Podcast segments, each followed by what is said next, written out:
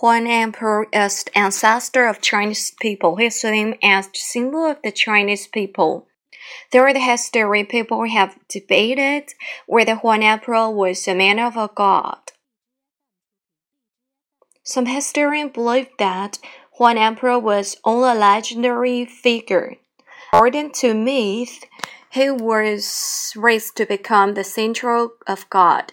He has four faces and can see or uh, four reflections at once. Nothing has happened could escape his gaze.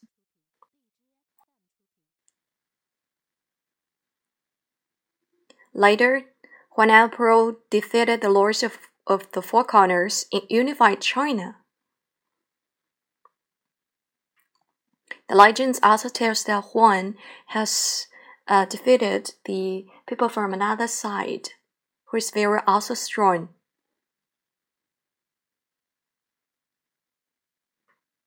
Named Chiyou. Many innocent people was killed and injured by these tribes. At some point, Huan and Chiyou defeated in the Zhuolu famous battle. So, who is the winner in this battle between gods?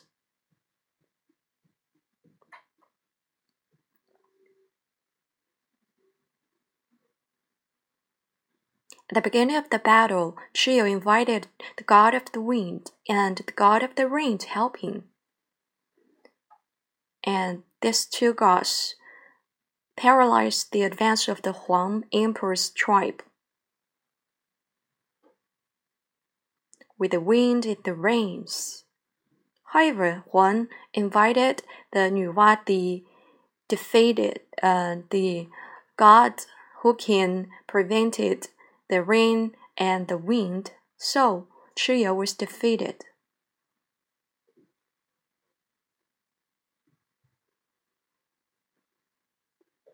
In response, Chiyou um, has uh, uh, bring a lot of thick of uh, thick. However, Huan also led the animals, but the others failed. Then uh, Huan invited very vehicles with wooden figure can point to the south, and then defeated Chiyou and killed him, carved his body in four corners, and cannot merge again.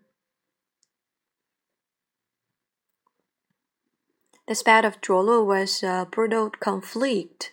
However, Huan's emperor was so overwhelming powerful leader and describing this legend why was it so difficult for him to defeat Chiyou? Why was that he was trapped in such a fierce fight? A master scholar believed that Huan is a real person. He was a leader of a tribe at the end of the primitive times. According to the historical records, Huan was a, a soldier of the kings and the tribes.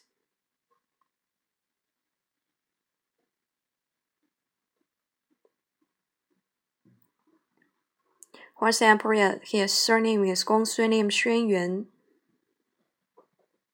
And it is said his mother's name is Fu Bian, and in the name of Ji in the primitive ages was also a leader of his mother. As soon as he was born, Huan Emperor was recognized very intelligent, can speak after his birth, and was very intelligent in agile, wise, and with wisdom at 15 ages as the leader of the Xuanyuan tribe, and uh, at the age of 17, he was the leader of the kingdom, and his capital in the uh, Henan Luoyang now in China. After Huan Emperor conquered and killed Chiyou, uh, the leaders of the uh, become the leaders of the four corners. And during the when the nation was very powerful, political condition good, the culture was progressive and unified the three tribes of China and established the first nation to be ruled by an emperor. This was beginning of the Chinese civilization.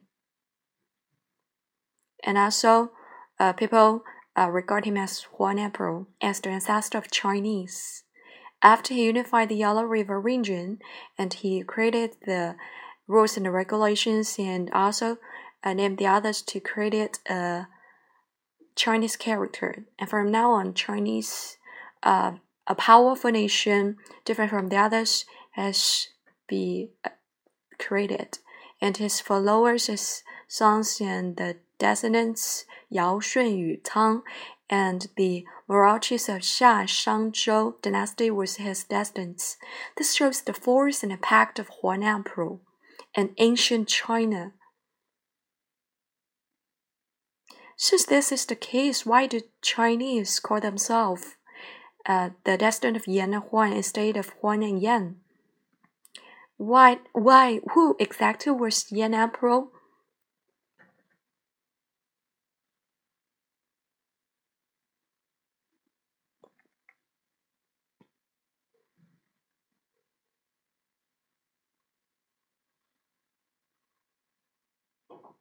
Yan Emperor was also called the Qi Emperor. He was the leader of the tribe whose surname is Jiang. Uh, the legend tells that his mother was named uh, Wang Xin. One day he visited a place and uh, very mysterious story and uh, was born Yan in a hot season. Yan Emperor was a great figure. He invented the primitive farming techniques practiced by the Huaxia race. Owing to him, they have ample food and clothing.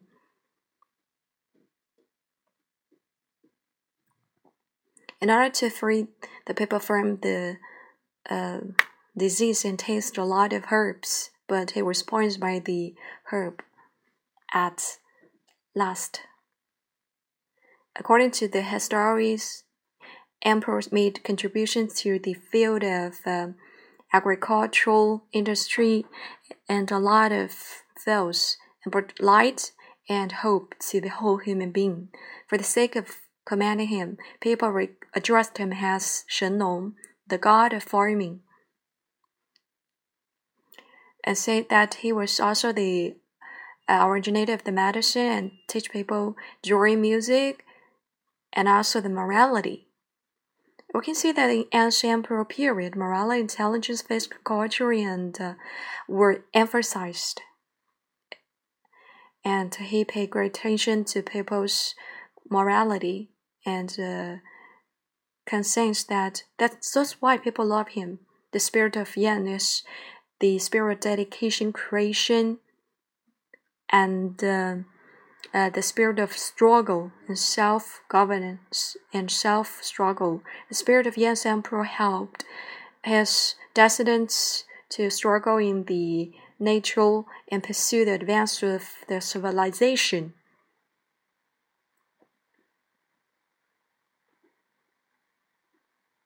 Yan Emperor's was uh, the um, places locations was in the Shanxinao and when he was conflict with Huan in a very famous battle also, Yan was defeated. Is regarded as the big war in the history of Huaxia race. In the end, he was defeated, however, he formed an alliance with Huan Emperor. Huan was the chief of alliance Therefore, Huaxia race was formally established.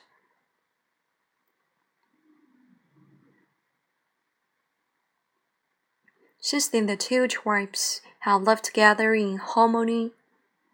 Huan Emperor's wife teach people how to raise um, the silkworm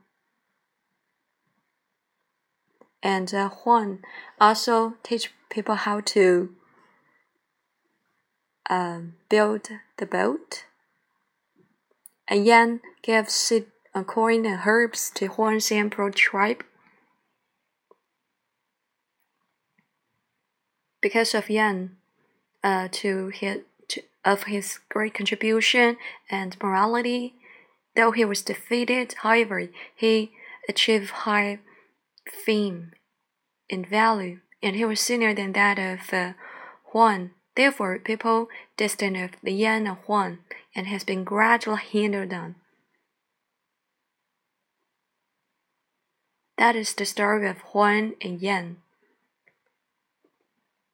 and uh, have a high value in Chinese history.